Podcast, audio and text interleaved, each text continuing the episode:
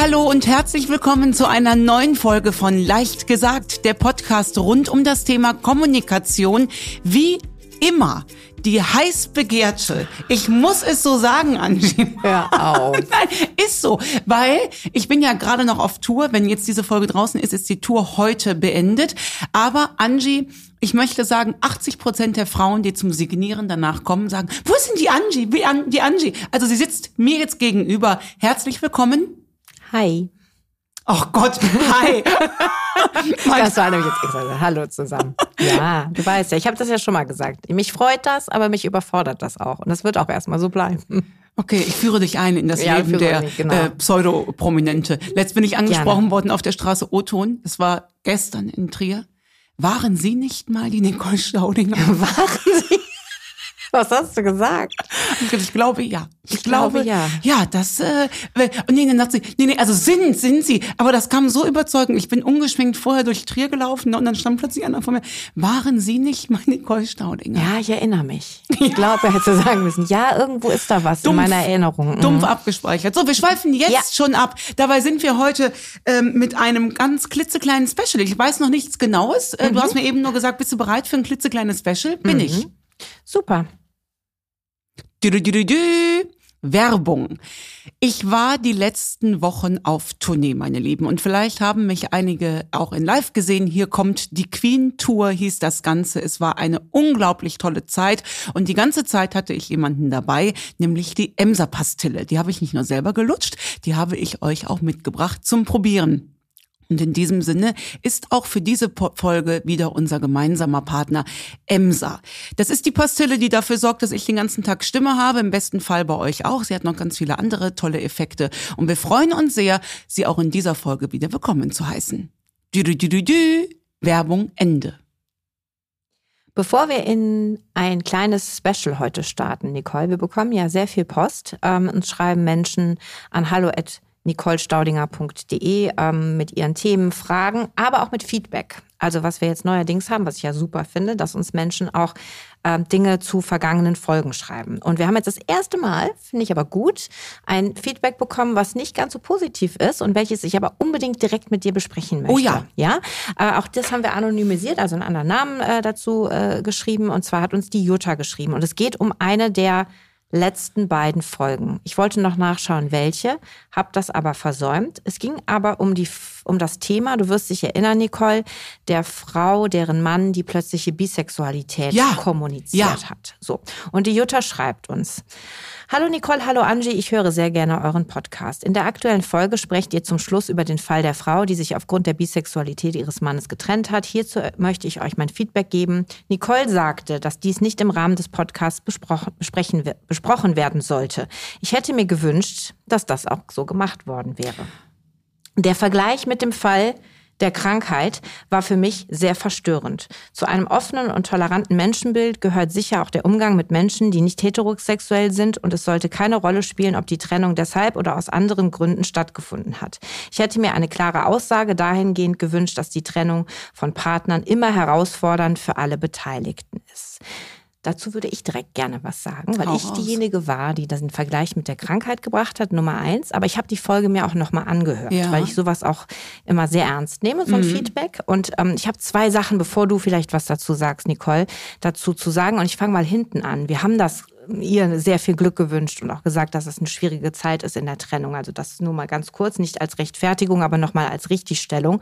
Und eine zweite Richtigstellung ist mir ganz wichtig, weil der Vergleich mit der Krankheit war ja nicht der Vergleich mit der Bisexualität. Das äh, ging darum, dass wir mal in einer vergangenen Folge darüber gesprochen haben und Nicole erzählte, wenn man beispielsweise chronisch erkrankt ist oder an einer Brustkrebserkrankung erleidet, dass man halt Momente hat, wo man gerne angesprochen werden möchte. Es gibt Tage, da möchtest du unbedingt angesprochen werden, weil man gesehen werden möchte. Und es gibt Tage, wo man auf gar keinen Fall darauf angesprochen werden möchte. Und diesen Umstand meinte ich, dass es, wenn es einem nicht gut geht, aus welchem Grund auch immer, Krankheit, man hat jemanden verloren, man hat sich getrennt, es geht um den emotionalen Zustand, dass man an einem Tag gerne damit Aufmerksamkeit oder sagen wir mal Zuneigung haben möchte und an einem anderen Tag eben nicht. So habe ich das auch komplett in Erinnerung. Es ging Genau. nicht darum, dass wir gesagt haben, Homosexualität ist ja wie eine schwere Erkrankung. Um Gottes Willen. es ging um den alleinigen Es ging ja um die Frau, ne? Also es ging um die Frau und dass es der damit nicht gut geht. Ja. Ne? Also Jutta, wenn du das hier hörst und dich wiedererkennst, ähm, vielleicht, dass du da noch mal mit reinhörst, ne? Oder uns auch noch mal schreibst. Aber das war mir wichtig, dass wir das direkt gerade Ja. rücken. Ja. Ja. Trotzdem vielen Dank, Jutta. Ja, unbedingt. Wie gesagt, ich freue mich über jedes Feedback und auch das, dass mal jemand da wirklich so genau hinhört, ähm, das äh, finde ich gut. Kleines Special. Wir befinden uns im Oktober. Und der Oktober steht ganz im Zeichen des Themas Brustkrebs. Überall, wo man hinschaut in der Kommunikation, was auch gut und wichtig ist, geht es um das Thema Früherkennung. Deshalb, Nicole, würde ich heute gerne mal darüber sprechen, was das Thema Kommunikation und Brustkrebs, wir haben jetzt einige viele Veranstaltungen auch dazu hinter uns, die letzten zwei, drei Wochen, ähm, was das für eine Rolle spielt und was wir dazu zu erzählen haben. Ja, schön. Toll. Ja. Bin ich dabei. Bist du dabei, ne? Was fällt dir denn da so spontan zu ein, wenn wir sagen Kommunikation und Brustkrebserkrankung? Viel. Sehr, sehr viel. Das Wort, du hast es eben schon äh, schön gesagt, Früherkennung äh, ist mir schon wichtig. Das ist was ganz anderes als Vorsorge, ne? Weil viele sagen, ach ja, ich gehe ja regelmäßig zur Vorsorge, damit kann mir ja nichts passieren. Das ist ja leider nicht so, ne? Es ist, also wir können dem ja nur so bedingt vorsorgen. Wir hatten, wir beide hatten gerade letzte Woche eine tolle Veranstaltung. Da ging es um ein Projekt der Healthcare-Frauen. Da haben wir ein Paper gemeinsam aufgesetzt. Wie gehen eigentlich weibliche Führungskräfte mit der Erkrankung um? Und zwar mit der eigenen, aber auch, wenn eine Mitarbeiterin erkrankt. Und da hatten wir die tolle, tolle, tollste Ärztin der Welt dabei, ne? Die Frau Dr. Würstlein aus München. Ja. Und äh, die hat uns mit einer derartigen Kompetenz nochmal echt, oder? Also ich habe Ja, das total, ganz total. toll in Erinnerung. Ja. gehabt. Hoffentlich hört sie die Folge, wenn nicht, schicken wir sie ihr natürlich zu. Unbedingt. Und ähm, die sagte auch nochmal, und das fand ich nochmal sehr eindrücklich, und das macht einen Unterschied, und jetzt kommt der nächste Punkt zum Thema Kommunikation. Wenn zwei dasselbe tun, ist es noch lange nicht das Gleiche. Ich finde, eine Ärztin darf immer noch mal ganz anders sprechen, als dass ich als nur Betroffene mache. Ja, logischerweise muss sie auch.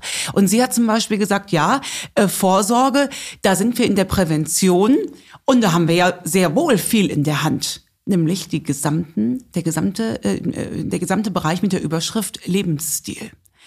Wenn ich das als Autorin oder ehemalige Betroffene sage, empfinde ich das persönlich als anmaßend, wenn ich sage, ihr müsst alle nur mal den Lebensstil richtig machen. Wenn das aber von einer Ärztin kommt, die sagt, wir haben schon viele, viele Sachen, die wir selbst in der Hand haben. Trinken, Rauchen, Bewegung, gesunde Ernährung, den ganzen Kladderadatsch, den wir ja alle kennen. Finde ich, hat das immer noch mal einen anderen Nachdruck, als ich mir das als Laie zugestehen würde. Und damit sind wir beim wichtigen Punkt Kommunikation. Ähm, wenn ich eins gelernt habe während der Erkrankung, Augen auf, wem du überhaupt Gehör schenkst. Und da hatte ich wirklich viele, insbesondere Frauen in meinem Umfeld, gerade vor nicht allzu langer Zeit, eine Bekannte getroffen. Und dann kamen wir auf das Thema und sie sagte, sie hat eine weit entfernte Bekannte verloren. Oton, die ist ja an der Chemo gestorben, nicht an dem Krebs. Ah ja. Da schwillt mir natürlich der Hals an. Und dann sagt sie, also eine Chemo, das würde ich ja nie machen. Also wenn man vielleicht einen kleinen Krebs hat, ja, aber wenn der ja schon überall ist, auf keinen Fall. Das ist dumm und anmaßend. Jetzt bin ich aus der betroffenen Zeit seit neun Jahren raus. Ich stelle mir aber vor, ich wäre noch akut drin gewesen. Dann dann, dann tut das richtig weh, wenn du selber in der Chemotherapie bist und irgendjemand sagt dir, das würde ich auf keinen Fall machen und die ist ja an der Chemotherapie äh, gestorben. Deswegen einmal Augen auf beim, was sage ich Betroffenen und an alle Betroffenen, Augen auf, wem höre ich denn überhaupt zu? Das sind so zwei Sachen, die mir spontan einfallen. Ja. Und was Frau Dr. Würstlein ja auch gesagt hat, ganz viel, wir hatten ja das Panel zu mehreren äh, Ebenen dieses Themas, also von der Diagnose, Therapie über eben dann das Thema Kommunikation im Job. Und sie hat uns da nochmal ganz schön eingeholt, weil sie gesagt hat, ja, ja, das ist die, die eine Sache, aber jetzt ist ja nicht jeder in einem Team und es ist nicht jeder in einer Führungsposition. Und generell eigentlich in jedem Thema, was wir da angeschnitten haben, war am Ende immer der abschließende Satz, ja, da muss man das auch schon gut und richtig kommunizieren. Also das hat mir nochmal gezeigt, von der Eigenansprache, die sicherlich nicht sofort sehr reflektiert ist, wenn man diese Diagnose erhält, vielleicht bei den wenigen, aber bei den meisten ist ja erstmal Angst, Panik, Überlebensangst Drang, der ist ja da, ne? bevor man jetzt mal darüber nachdenkt, wie man mit sich selber spricht und wie man mit anderen darüber spricht. Ne? Das, wir reden nicht von der akuten Schockphase, ne? das hast du ja auch noch mal im Panel gesagt, dass es sicherlich mal zwei, drei, vier, fünf Wochen dauert, äh, bis man darüber reflektiert mit sich selber auch sprechen kann. Ne? Mhm. Also auch da wieder die erste Eigenansprache, wie gehe ich mit mir in der Zeit selber um? Wie gehe ich mit meinen Angehörigen um, mit den Betroffenen? Das war auch ein großes Thema. Ja. Kommunikation mit und die Betroffenen dann weiter in der Kommunikation, also der Ehemann, die Kinder, Mutter, Vater, wie auch immer. Auch das ist ja ein wichtiges Thema. Ja. Ähm, das, da hat uns Frau Dr. Würstler noch mal ein bisschen positiv eingenordet, mhm. weil wir natürlich wieder direkt in dieser Bubble der Berufstätigen waren. Sie sagte auch, ihr seid ja alle hier ganz schön ambitioniert arbeiten zu wollen. Ne, das war wir auch sind da natürlich mit einem, mit einem Menschenbild rangegangen, das war uns aber bewusst, Angie. Ne? Ja, Dieses Paper ist für Führungskräfte. Wir sind ja, wir sind ja nicht blöd. Wir wissen ja, dass nicht jeder eine Führungskraft ist nee, und auch nicht jeder einen Job hat, wo er gerne hingeht. Korrekt. Ne? Das heißt, das aber sie hat das nochmal mit einer solchen Deutlichkeit ja. von außen ja. gesagt, dass ich nochmal kurz geschockt war von dem Moment, wo mhm. sie gesagt hat, aber geht da ja nicht davon aus, dass das die Mehrheit ist. Ja, ja. Doch, das, ähm, Doch ich persönlich äh, in meiner Bubble schon. Ja, natürlich, weil wir so gerne arbeiten, Angie. Für uns ist Arbeit ein Stück der Identität. Wenn uns das genommen wird, dann ist das problematisch. Jetzt mhm. haben wir aber auch einen wirklich geilen Job. Es gibt etliche Frauen, die mhm. haben nicht so einen geilen Job. Mhm. Und natürlich sagen die dann, nee, ähm, da lass ich mich jetzt erstmal krank schreiben. Zu Recht. Das, das Recht. muss ja auch möglich und sein. Und das muss möglich sein und das ist auch möglich. Aber ich bin jetzt noch mal ganz kurz die Unbequeme und erzähle diesen Aspekt, dass Frau Dr. Würstlein gesagt hat. Viele der Frauen, die sie dort vor sich sitzen hat, könnte sie unter gewissen Umständen wieder in den Job herein ja. begleiten. Sie hat nicht schicken gesagt, sie hat ja. begleiten. Sie ist ja immer in der positivierenden Form geblieben. Ja. Und das fand ich schon so, dass man sagt, okay, auch da kann ja vielleicht in der übergreifenden Kommunikation mal wieder gesehen, ja, ja auch was stattfinden. Ja. Also, ne, dass man, weil viele ja auch der Betroffenen gerne wieder ein Stück Normalität hätten, sofern sie das körperlich und auch emotional, psychisch leisten ja. können. Ja, ja, ja, das war ganz ja? großartig. Sie hat also, natürlich auch gesagt, unsere Krankenschwester, wenn eine Krankenschwester betroffen ist, die wird natürlich aus dem Verkehr gezogen. Ja, natürlich. Ja? Aber man geht halt immer noch direkt davon aus, jemand ist erkrankt und ist raus. Ja. Und das kann positiv, das kann aber auch für die Person extrem negativ absolut, sein. Absolut, absolut. Ja. Also weil man ist ja noch nicht direkt raus. Also im besten Fall erkennt man das Ganze in einem Stadium, in dem man damit arbeiten muss. Äh, also arbeiten muss im Sinne von äh, gedanklich und medizinisch arbeiten muss, aber dass man eben noch ein halbwegs normales ja. Leben führen kann. Ja, und da sagte ja auch eine andere Ärztin, die im Publikum war, sagte, dass sie durchweg positive Erfahrungen gemacht hat mit Frauen, die zumindest partiell weitergearbeitet haben. Mhm. Das ist auch meine gelebte Erfahrung. Ich habe ja nun seit, kannst du dir vorstellen, seit neun Jahren sehr viel Kontakt zu Betroffenen. Mhm. Und da waren etliche dabei, die gesagt haben, ich bin weiterarbeiten gegangen. Und natürlich gab es Tage, da ging gar nichts, brauchen wir mhm. nicht drüber reden. Es gab auch Wochen, da ging nichts. Aber überall, wo es möglich war, habe ich mir dieses Stück Normalität wir reden ja über nichts anderes als einen Kontrollverlust. Du bist krank und hast einen Kontrollverlust. Und über die Arbeit hast du diesen kleinen Punkt, wo du denkst, doch, doch, hier habe ich noch Kontrolle. Und das ist auch für die Selbstwirksamkeit wahnsinnig mhm. wichtig. Ich ging ja auch wieder während der Bestrahlung arbeiten. Ich war dankbar dafür, dass ich viele Tage hatte, wo ich das Thema beiseite legen konnte und mhm. durfte. Und das ist unser Gesundheitssystem schafft das. Das muss auch möglich sein. Aber es muss genauso gut möglich sein, dass die betroffene Frau sagt, ähm, lieber Arbeitgeber, liebe Arbeitgeber, Arbeitgeberin, was können wir denn machen, damit ich hier partiell wenigstens in Erscheinung treten darf? Ja, dass man einfach drüber spricht und Kommunikation. Kommunikation und da komme ich auch nochmal zu dem Thema Früherkennung, weil auch das war natürlich eine Frage aus dem Publikum, dass man, was, was kann man noch alles tun zu dem Thema Früherkennung, weil es ist nie genug mhm. getan an Aufmerksamkeit für dieses Thema, weil auch Frau Dr. Würstlein wieder sagte, wir wissen alles theoretisch.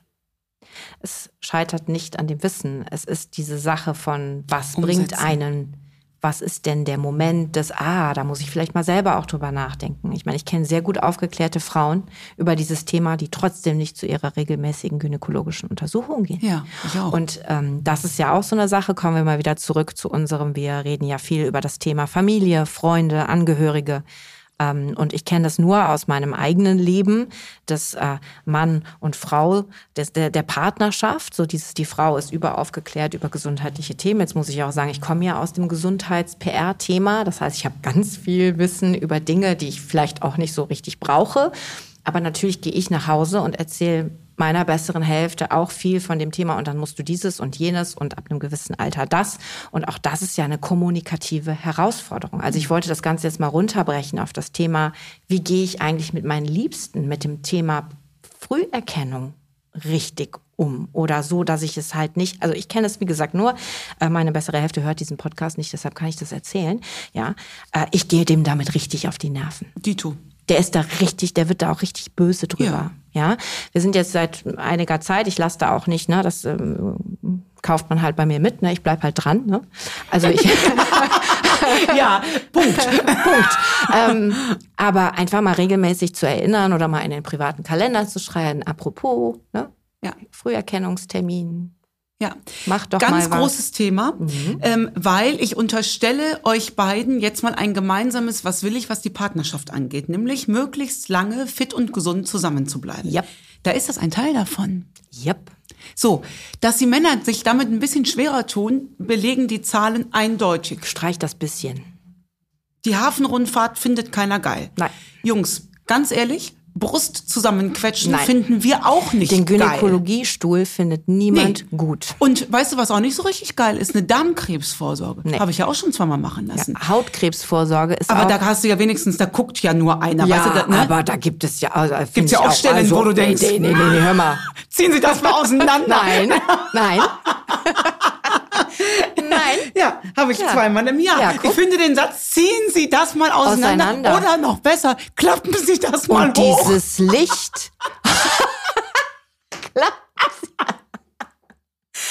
Ja, aber auch dieses Licht, Nicole. Ja, ich dieses weiß. Untersuchungslicht Furchtbar. generell. Und dann Ja. kommen die ja noch mit Lupen und so und Ja. zeigen einem das ja mittlerweile auf dem, auf dem iPad. Ja. Nein, danke. Ja, möchte ich nicht. Aber Ja. warst du schon mal bei der Darmkrebsvorsorge? Äh, nein. So, und für die möchte ich gerne Werbung machen, weil das ist eine der sinnigsten Vorsorgeuntersuchungen, in dem Fall wirklich Vorsorgeuntersuchungen, weil wenn du da auffällige Sachen im Darm hast, werden die ja direkt entfernt. Entfernt. Also Sowas wie, Pol äh, wie ähm, heißt hier, Polypen. Polypen. Genau. das Polypen? Ja. Du hast dann, ich glaube, bei immer gesunden Menschen ohne ähm, Vorbelastung meine ich sogar alle zehn Jahre. Mhm. Oder alle, ich muss alle fünf Jahre.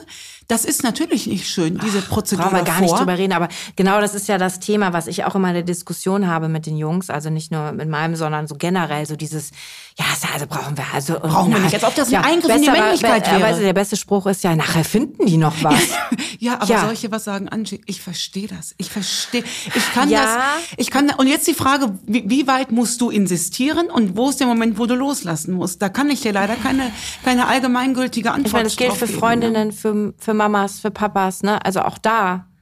Ja. Die Kommunikation, ich gehe meistens den Leuten damit einfach nur auf die Nerven. Ja. Deshalb, ich bin da in der Kommunikation echt, ich bleib dran, aber ich bin nicht ganz so erfolgreich. Ja, geht mir genauso. Auch, also äh, meine bessere Hälfte hört ab und an den Podcast, deswegen bin ich da, ähm, damals, wie ich bei Showtime mitgemacht habe, da hat er gesagt, oh, alles klar, ich hatte das tatsächlich Mhm. Ach, weil es die Jungs auch gab, ne? Richtig, die ich hatte das kennengelernt hat, tatsächlich Ne? nicht so auf dem Schirm, mache ich. Und war auch über die Maßen stolz. Aber überleg auch mal alleine noch durch diese Sendungen, ne? Nur noch mal ganz kurzer Shoutout über die Staffeln und diese Folgen, die es gab, ob Männlein oder Weiblein.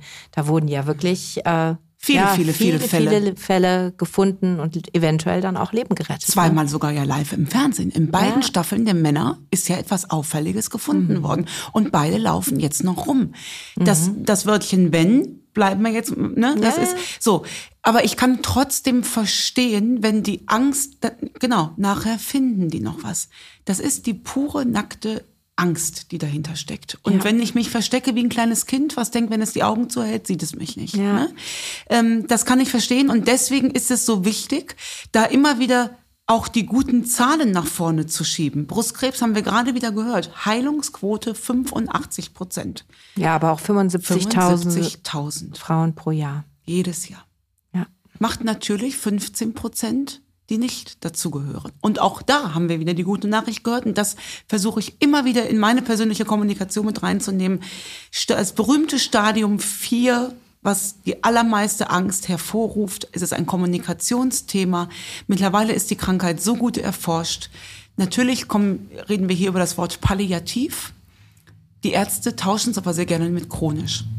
Ich kenne so viele Frauen an. Das ist ja auch ein, ein besseres Wort dafür. Total. Ähm, so viele Frauen, die seit acht, neun, zehn Jahren im Stadium 4 leben. Und das hat sie ja auch gesagt. Die Frauen können arbeiten. Mhm. Nicht am Tag der Behandlung oftmals, das ist ihnen selber überlassen, aber sie können dann äh, arbeiten, mhm. wenn sie wollen. Und das sind doch Perspektiven. Natürlich wissen diese Frauen nicht, ob sie die nächsten zehn Jahre noch da sind, aber Angie, das wissen wir beide auch nicht. Das wissen wir auch nicht. Und da gibt es ja auch eine Million Gründe, die das noch, äh, eine Million andere Gründe, die dein Leben beenden könnten. Ja, äh, äh also, eben, wir sind in Köln, wir sind am Barbarossa-Platz. Also da fahren jedes also, Jahr, jeden Tag. Frage. Jetzt aber nochmal der spannende Aspekt der Kommunikation. Kommunikation, ne? weil ich eben gesagt habe, ich komme ja auch aus der Gesundheits-PR, also Gesundheitskommunikation. Mein größtes Anliegen ist es, Menschen darüber aufzuklären, aber auch mhm. zu aktivieren. So, mhm. jetzt sind wir von dem großen Ganzen hin zu Familie, Freunde. Du warst Teil dieses Formats, was auch dazu geführt hat. Also ist es das in der Kommunikation zu sagen, wir müssen so dieses von jedem etwas, also das Wissen, aber auch dieses Zeigen, dass andere Menschen das gemacht haben? Ist das ja, glaube, der Kern der Kommunikation? Es, ähm, ich glaube, meine Erfahrung ist, du kriegst die Menschen in einer wellenförmigen Bewegung. Ich erlebe das ja gerade auf der Bühne. Ähm, da dürfen gerne mal ernste Themen an Bord sein, solange die Menschen danach wieder durchatmen können. Und dann kriegst du sie auch zum Handeln. Das ist ja eine große, eine große Frage, wie wir Menschen dazu motiviert bekommen, äh, richtig zu handeln. Mhm. Das ist im Prinzip ein politisches Thema die haben auch gute Forscher da an ihrer Seite, die mit Nuggets arbeiten. Das gibt es alles schon, ja. Wie meinst du das genau? Mit Nuggets, äh, mit mit äh, mit Belohnungssystemen für Ach, die wenn jetzt äh, so Krankenkassen Zum Beispiel. Geschichten, wenn du sagst, wenn du das und das machst, dann kriegst du eine Vergünstigung. Ganz genau. Neun von zehn ja, Frauen ja, ja. lassen sich mhm. bereits regelmäßig checken, gehöre du dazu. Mhm. Ne? Da ist die Anreiz, der Anreiz besonders gut, wenn wir da kommunizieren. Da gibt es ein paar Kniffe und Tricks, die man nutzen kann. Das ist einmal der akute Vergleich immer, zu sagen, neun von zehn Frauen nutzen die Vorsorge Vorsorgeuntersuchung mhm. oder die Früherkennung. Und dann denkst du, oh, neun von zehn, ja, da will ich aber auch mit dazugehören. Als Belohnung bekommst du äh, das und das. Mhm. Das ist auch nochmal wichtig. Und ähm, die und die Zahlen haben gezeigt, wer regelmäßig zur Früherkennung geht, hat im Zweifel einer Erkrankung natürlich ein 80 Prozent besseres Outcome. Das wissen Forscher, wie man da kommunizieren ähm, muss, tatsächlich damit Menschen etwas tun. Und dann kann im Kleinen jeder daran arbeiten. Ich glaube, im Großen wie im Kleinen funktioniert es nicht über Angst. Und es lobt dich, dass du da so dran bleibst bei deinem Liebsten.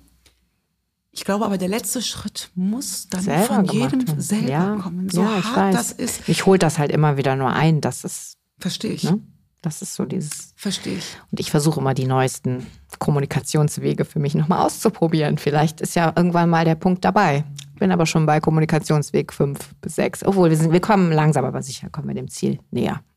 Ja. Über verschiedenen Ebenen der Vorsorge oder der ähm, Prävention. Ja, großes Thema. Angst bewegt halt selten. Ne? Angst lässt verharren. Mhm. Ja.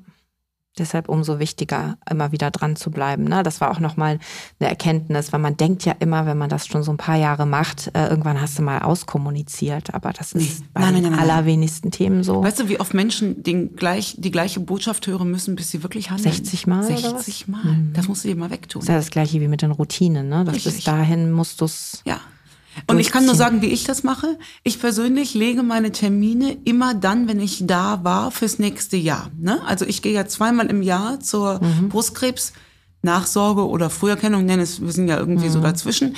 Und ähm, das ist im Dezember und im Juni. Und ich mache im Dezember schon sowohl für den Juni als auch für den Dezember wieder den neuen Termin. Mhm. Dann steht der fest im Kalender und dann habe ich das von der Backe. Das mhm. gleiche gilt für den Gynäkologentermin untenrum und auch für den Hautarzttermin.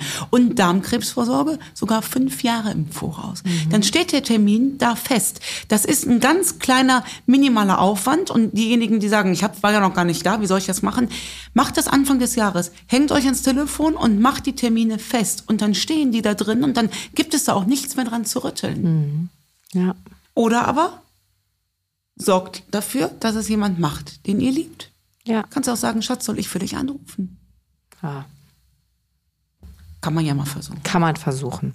Ich möchte noch mal auf das Thema Schlagfertigkeit zu sprechen kommen, weil auch da haben wir ja viele gemeinsame schöne Projekte, wenn es um Brustkrebsbetroffene gibt, die du begleitest. Magst du dazu kurz was erzählen? Weil ich will nochmal dieses Thema Schlagfertigkeit und Brustkrebserkrankung, was erstmal nicht so direkt zusammenpasst, aber eigentlich schon, oder? Es passt auf zwei Wegen aus meiner Sicht ganz gut zusammen. Und zwar erstens, weil Betroffene sich eben sehr viele anmaßende Sachen anhören müssen, wie zum Beispiel eben das, was ich gesagt habe. Der ist ja nicht an Krebs gestorben, sondern an der Chemotherapie. Da macht es Sinn, sich ein Schutzschild anzuschaffen, dass diese Sätze dir nicht so den Tag versauen. Das ist das eine. Ähm, da versuche ich immer wieder zu unterstützen. Und das andere geht einen Schritt weiter, dass ich ja glaube, dass Schlagfertigkeit und Resilienz so stark zusammenhängt. Wenn du erkennst, dass dein Ärger, den du jetzt gerade von deinem Gegenüber hast, du hörst so einen Satz, eine Chemo würde ich ja nie machen und ärgerst dich, dann sei dir gewiss, dass dein Ärger dein Gegenüber nicht ändert. Deine Magst du noch mal kurz erklären, was Resilienz genau bedeutet? Weil auch okay. das habe ich jetzt immer wieder häufiger. Wir benutzen das so viel, dieses Wort, mhm. aber kurz mal zu erklären, wie das in Verbindung steht. Ähm, Im Prinzip ist es die eigene Widerstandsfähigkeit, mhm. Ne? Mhm. dass wir im Leben nicht so schnell an, an Sachen ach, zugrunde gehen ist jetzt zerbrechen, zu hoch, ne? zerbrechen, genau, dass wir uns schneller wieder aufrichten. Und diese eigene Resilienz kann man ja auch selber ganz gut äh, stärken. Da gibt es verschiedene Methoden. Die Wissenschaft sagt zum Beispiel, die Natur ist ein ganz wichtiger Punkt. Meditation, das ist mir bis heute noch nicht gelungen, tatsächlich zu meditieren, aber es gibt viele Menschen, die können das gut. Oder Yoga. Ich habe bei Yoga so viele Schmerzen, dass ich da leider nicht in ja, dafür Resilienz hast du deine Natur. Dafür habe ich meine Natur, ganz genau. Jeder Jack ist da ja anders. Und eine Krebserkrankung geht ja in die Resilienz ganz klar an, an die Grundsubstanzen der Resilienz. Und das nicht nur über den akuten Therapiezeitraum, sondern ja auch viele Jahre danach. Mhm. Das ist ja ein bisschen das gebrannte Kind scheut das Feuer. Das heißt, du hast ja danach Angst, viele Jahre akute Angst, dass der Krebs wiederkommt, in Form eines Rezidivs oder gar in Form von Fernmetastasen. Soll heißen, du wertest diese kleinen Zipperlein am Körper anders als du das noch vorher gemacht hast. Wenn ich früher Kopfschmerzen hatte, habe ich mir eine Ibo genommen, dann war es gut. Die ersten Jahre hatte ich bei Kopfschmerzen natürlich sofort die Panik, dass das Hirnmetastasen sind. Diese Panik an sich verschärft die Kopfschmerzen und die Angst. Dann bist du in so einer Dauerschleife drin und das ist nicht gut für die Resilienz.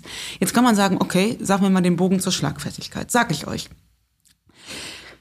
Genauso wenig wie dein, dein Ärger über dein Gegenüber, was der gerade gesagt hat, dein Gegenüber ändert, Genauso wenig ändert meine Angst, krank zu werden, die tatsächliche Wahrscheinlichkeit, krank zu werden. Mhm. Meine Panik hat darauf keinen Einfluss. Mhm. Das heißt, sowohl bei dem übergriffigen Gegenüber gilt es, das loszulassen, eine schlagfertige Antwort abzugeben und dann muss es auch wieder gut sein, damit du den, wenn du das nächste Mal auf der Party siehst, dass du nicht denkst, oh, bin ich gespannt, mit was der heute wieder die Ecke rumkommt. Das passiert nämlich, wenn uns nichts Passendes einfällt. Derjenige fällt in eine Schublade, mhm. ist da drin und du bist in so einer Hab-Acht-Stellung, wenn du den das nächste Mal siehst, dass du denkst, na, warte, von dem kommt gleich wieder was. Mhm.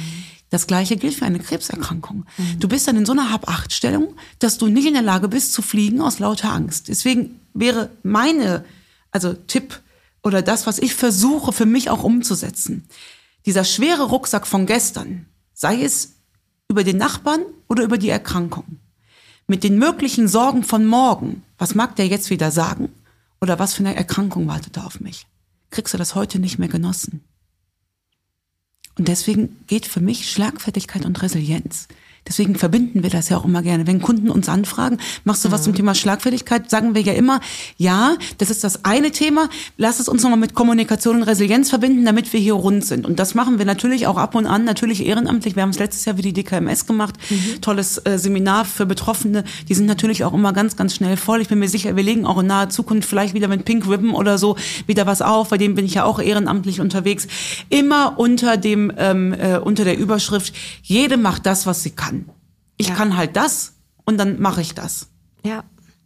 Ich möchte die heutige Folge mit einem mit einer Feedback-Mail beschließen, die genau zu diesem Thema passt. Da die heute angekommen ist Ach, guck. und ich der äh, Dame geschrieben habe, dass wir es mit reinnehmen in die Show, würde ich aber auch den Namen einfach äh, der Ordnung halber mit verfremden. Und zwar hat die Julia uns geschrieben. Liebe Nicole Staudinger, vielen Dank für den unterhaltsamen Abend in Trier.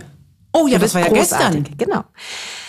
Ähm, ich wollte dir unbedingt noch eine kleine Story erzählen, welche wunderbar zu deinem Buch Männer sind auch nur Menschen passt. Der Bruder meines Mannes wurde vor wenigen Monaten geschieden. Vor wenigen Wochen bekam dessen nun Ex-Frau leider auch eine Krebsdiagnose. Kein Brustkrebs, aktuell ist sie noch im Staging. Als ich das erfuhr, erzählte ich dies meinem Mann. Kurz darauf meinte mein Mann, da hat mein Bruder aber Glück gehabt. Meine Gedanken sofort Glück, womit? Dass die Scheidung durch ist, dass er nun nicht finanziell für sie einstehen muss. Der nächste Satz ließ nicht lange auf sich warten. Na, eine Ehefrau mit Krebs ist nicht einfach. Meine nicht beleidigte, fünf Ausrufezeichen, Antwort, hm, dann hattest du wohl Pech. Liebe Nicole, ich war wirklich nicht eingeschnappt, sauer oder ähnliches. Ich wusste sofort, was er meinte. Schließlich war unsere Tochter zum Zeitpunkt meiner Diagnose erst 15 Jahre alt. Also die Julia war, ist auch selber Betroffene.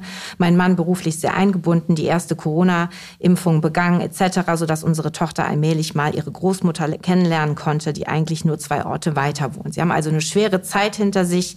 Ähm, aber nach dem gestrigen Abend bin, ist sie sich sicher, dass ihr euch wiedersehen werdet. Und sie wollte dir das einfach nur erzählen, dass sie sich das für, für sich selber positiv umgesetzt hat. Das ist ja großartig. Und du hast ja meine Reaktion gehört, dieses, ich ja, war genau. auch äh, geschockt im ersten Moment und hatte direkt Dagmar und Thomas im Ohr. Mhm. Ich bin mir ziemlich sicher, dass das bei dem Mann aus einem Instinkt herauskam. Und das zeigt sich, wie auch die Angehörigen leiden. Genau. Und liebe Julia, vielleicht nimmst du es nochmal zum Anlass und machst dir mit deinem Mann eine Flasche Wein auf und sagst, Schatz, erzähl mal, wie war das denn eigentlich damals für dich? Ja. Da klingt nämlich ganz viel Liebe und noch den Mund voller ungesagter Dinge. Vielleicht kann man da noch mal dran gehen. Aber was ja. für eine wunderschöne Geschichte. Ich möchte das Ganze noch schließen. Ja, bitte. Gestern Abend Trier, da kam, war ja die Julia ja. auch gucke ich natürlich immer, ob da auch Männer mit dabei sind. Es werden immer mehr Männer, das finde ich ganz großartig. Mhm. Ähm, und in der dritten oder vierten Reihe saß ein total junger Mann. Dann sage ich, hören Sie mal, was machen Sie denn hier? Also das haben wir ja selten, ganz jung, er sah aus wie 18, war aber schon 25, wie er sagte. Und dann sagte er, ich bin mit meiner Mama hier, weil die haben sie während ihrer Erkrankung so inspiriert, dass ich mit ihr gemeinsam hinkommen wollte. Ach, wie schön. Hat ihn fast oh. aufgelöst. Ja. Das ist aber lieb. Ja. Danke fürs Zuhören. Ja, in diesem Sinne. Tschüss. Tschüss.